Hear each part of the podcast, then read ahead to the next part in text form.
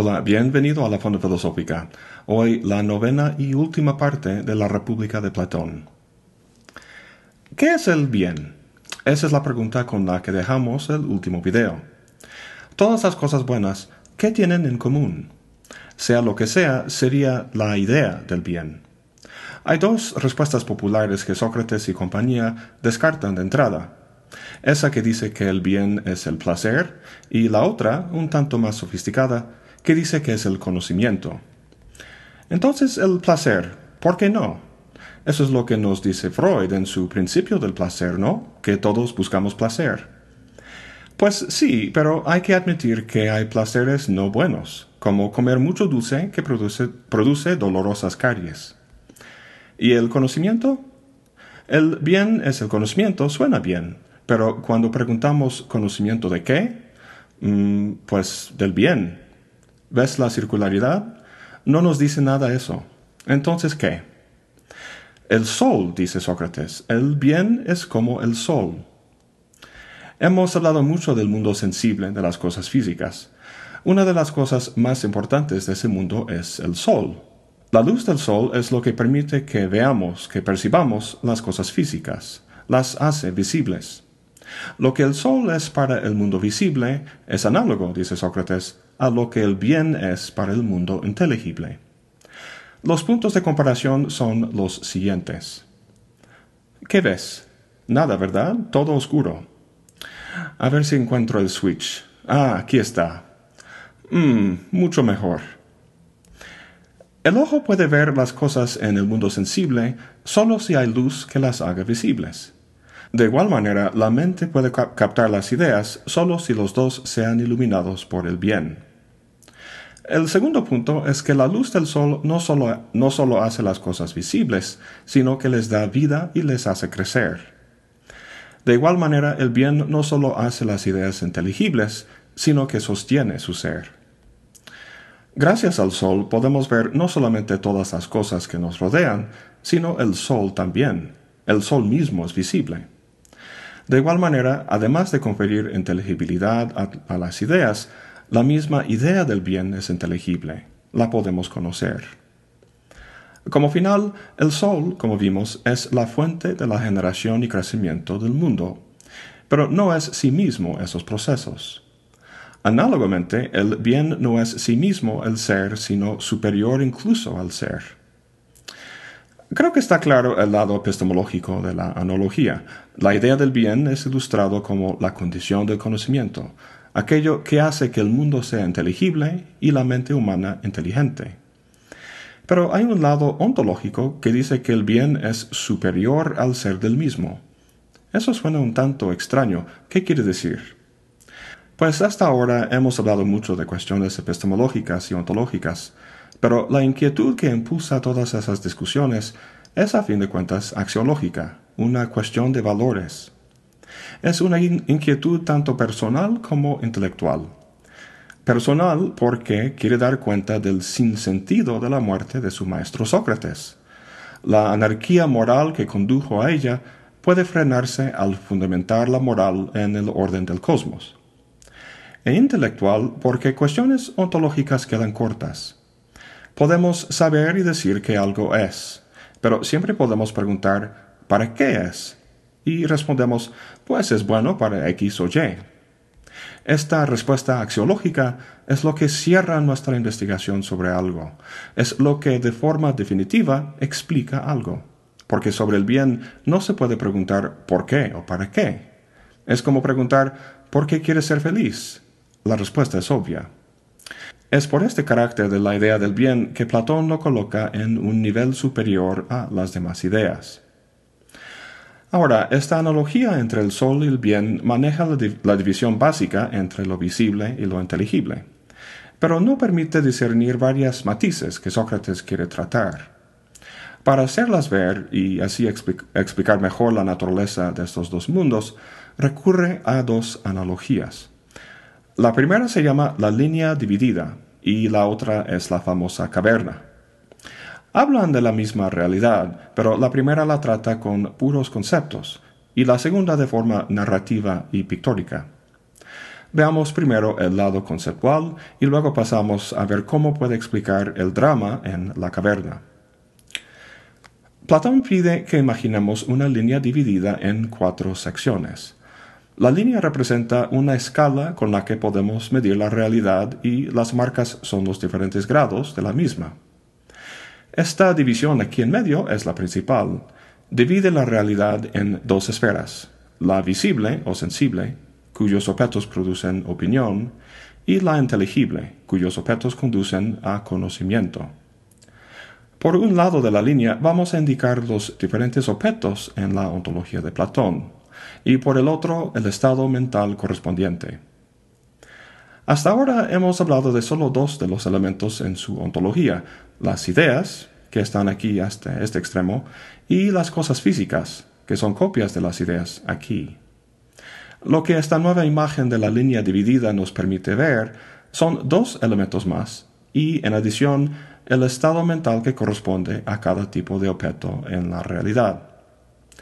Empecemos hasta el extremo del mundo visible. Ahora, dijimos que las cosas físicas son copias de las ideas. Pues las cosas físicas también tienen sus, sus copias.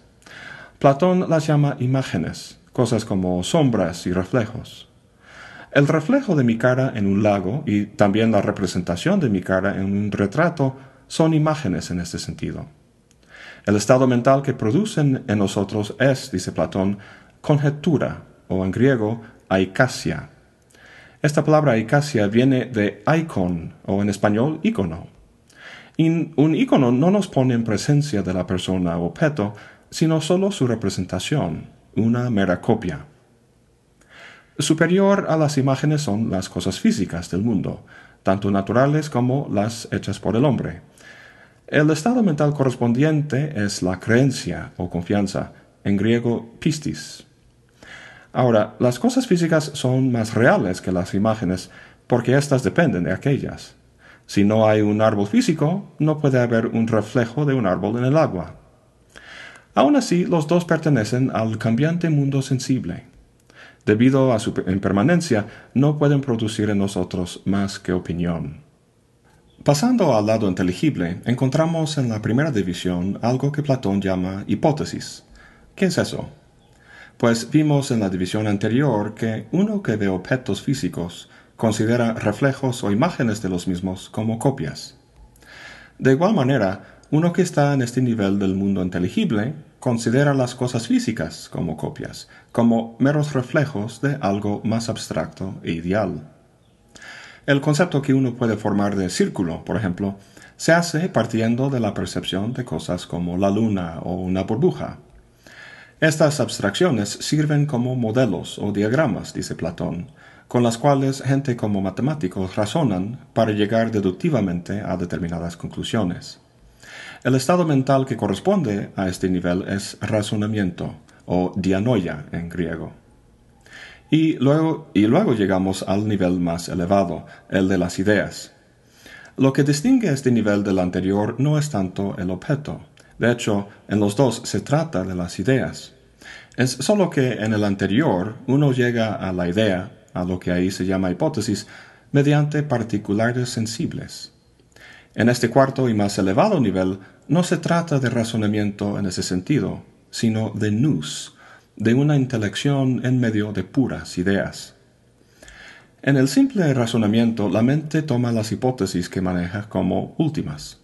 Pero como vimos en las anteriores divisiones, en esta última la psique toma las hipótesis de la anterior como punto de partida, ascendiendo mediante ellas a hipótesis o ideas más generales y abarcadoras hasta llegar a la cima, al principio verdaderamente último, en el que toda intelección se cierra en un conocimiento pleno y autojustificado, la idea del bien. No se trata aquí del mero punto final de un proceso de razonamiento, sino de una transformación de la psique en la que se recupera la visión sinóptica del orden divino. A estas alturas, la gran variedad del mundo cobra sentido y a partir de su aparente caos brilla un orden armonioso e inteligible. Se despliega en efecto un cosmos. Bajémonos del éter de los picos platónicos y volvamos a la Tierra. a sus entrañas, de hecho. Repentinamente, Sócrates cambia la imagen y nos platica ahora de una caverna. Han de conocer bien el escenario. Disculpen las etiquetas en inglés, pero esta imagen muestra muy bien los elementos. En el fondo de la caverna hay varios prisioneros que han llevado toda su vida aquí. Están atados de manera que solo pueden ver la pared de fondo de la caverna. Detrás de ellos, fuera de su vista, hay una hoguera, y entre ellos y la hoguera un pequeño muro, detrás del cual camina gente que portan objetos que aparecen arriba del muro, de modo que el fuego proyecta la sombra de los mismos sobre la pared. Y hay sonidos que emanan de la gente tras el muro, cuyo eco los prisioneros oyen y asocian con las imágenes en la pared. Esta entonces es la realidad de los prisioneros. Los que más éxito tienen en predecir la aparición y movimiento de las imágenes son alabados como expertos. Ahora dice, imagínate que alguien liberara a uno de los prisioneros y que le diera la vuelta para que viera los objetos que proyectaban las sombras. No los reconocería, no sabría qué eran. Y al ver la hoguera quedaría momentáneamente cegado. Quisiera volver la vista a las sombras que conoce. Si la persona que le liberó le obliga ahora a hacer el ascenso difícil para salir de la caverna, habría más quejas, pero por fin saldría al aire libre en el mundo fuera de la caverna. Al igual que le cegó la hoguera, la luz del sol sería tan brillante que tardaría mucho en acostumbrarse al entorno, pero poco a poco empezaría a ver los objetos que le rodeaba y al final, con mucho cuidado, al sol mismo pues creo que podrán ver los puntos de correspondencia entre la alegoría de la caverna y la línea dividida. La caverna misma corresponde al mundo visible y la parte fuera de ella al mundo inteligible. Dentro de la caverna, las sombras en la pared son las imágenes en la línea dividida.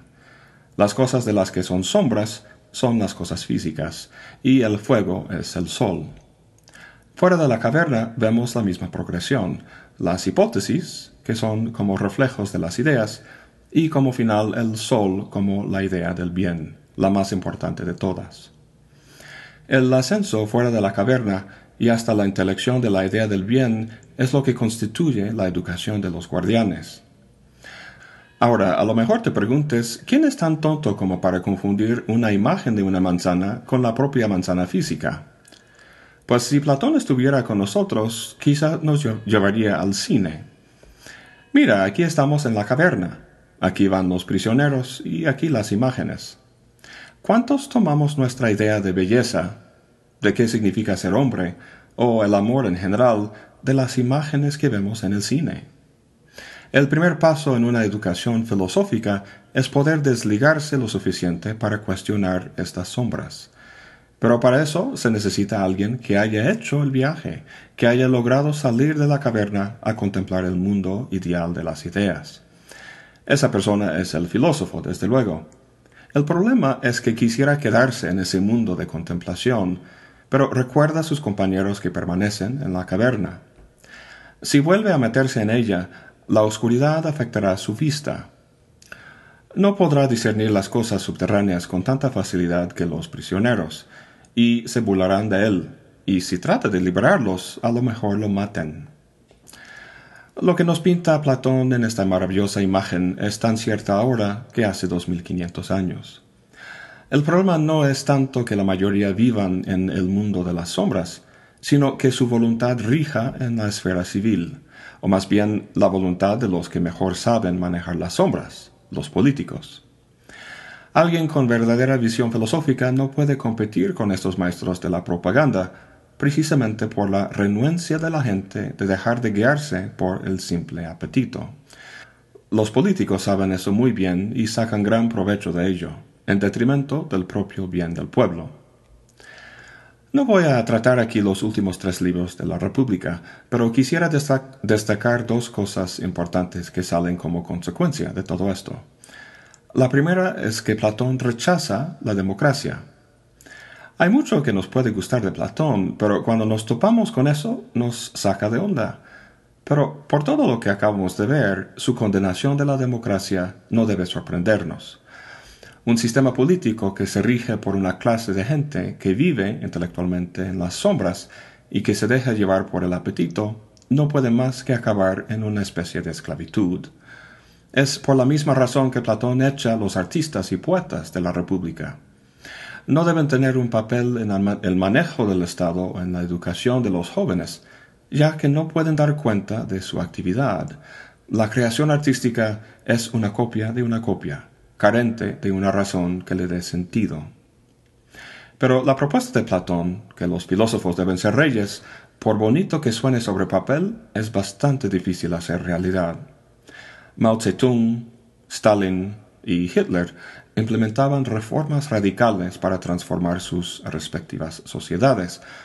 No eran simplemente tiranos, sino tiranos con ideas, ideales, tal como podría tener un filósofo. Obviamente el pueblo se equivocó al, elegir estos hombres, pero para Platón no se trata de un voto democrático. El problema no estriba en cómo un pueblo puede, reconocer a un filósofo rey, sino en cómo un filósofo puede llegar a detentar el poder. Su solución fue empezar en ceros, exiliar a todos los que tenían diez años o más de edad y empezar con los jóvenes, educarlos bien, eso de hecho es precisamente lo que intentó hacer Pol Pot en Camboya en los años 70. Cuando tomó el control del país, estableció un nuevo calendario empezando en el año cero y exterminó alrededor de dos millones de personas para quedarse en mayor parte con gente joven, para construir una nueva sociedad. En fin, no quiero decir que la propuesta de Platón llegue necesariamente a una tiranía, por mucho que quisiera que los estados fueran así, el mismo Platón reconoce que esto que ha planteado es solo un ideal. Y tenemos que recordar que se construyó la República para encontrar la justicia en el individuo. Aunque sea muy difícil hacerse realidad al nivel social, al nivel individual es no solamente más factible, sino más deseable. Si leemos las alegorías del barco del Estado y de la caverna en términos de la psique de un individuo, lo que tendríamos es un pobre desdichado, un esclavo como los drogadictos que son totalmente regidos por el objeto de su adicción. La salud espiritual, lo que Platón llama justicia, si no se puede lograr del todo en el Estado, es un admirable ideal para los individuos. Muy bien, eso es todo para hoy. Espero les haya gustado esta serie sobre la República de Platón. Hasta la próxima y buen provecho.